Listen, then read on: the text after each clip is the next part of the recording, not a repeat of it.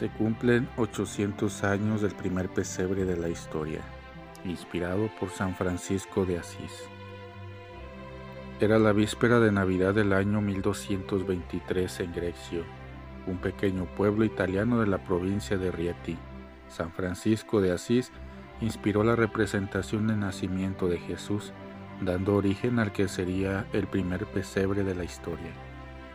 En aquel sencillo lugar situado entre colinas, se dispuso el pesebre con un niño, el heno, el buey y el asno para representar la llegada a la tierra de Dios hecho hombre. El santo de Asís, que acababa de llegar de un viaje a Tierra Santa, celebró misa en aquel lugar y fue así como Grecio se convirtió en la nueva Belén.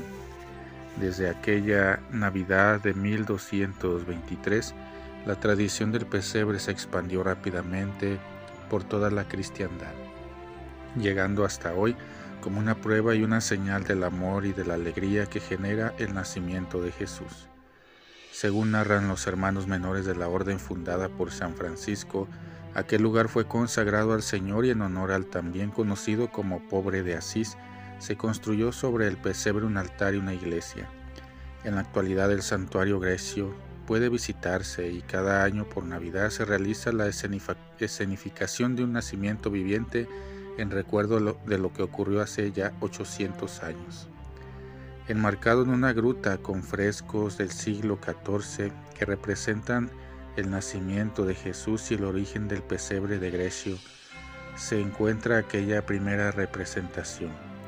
En la zona posterior de esta gruta puede visitarse el dormitorio de San Francisco de Asís y las estancias donde descansaban también los hermanos menores. Además, cerca de estas pequeñas y humildes habitaciones se puede visitar la primera iglesia dedicada a San Francisco erigida en 1228.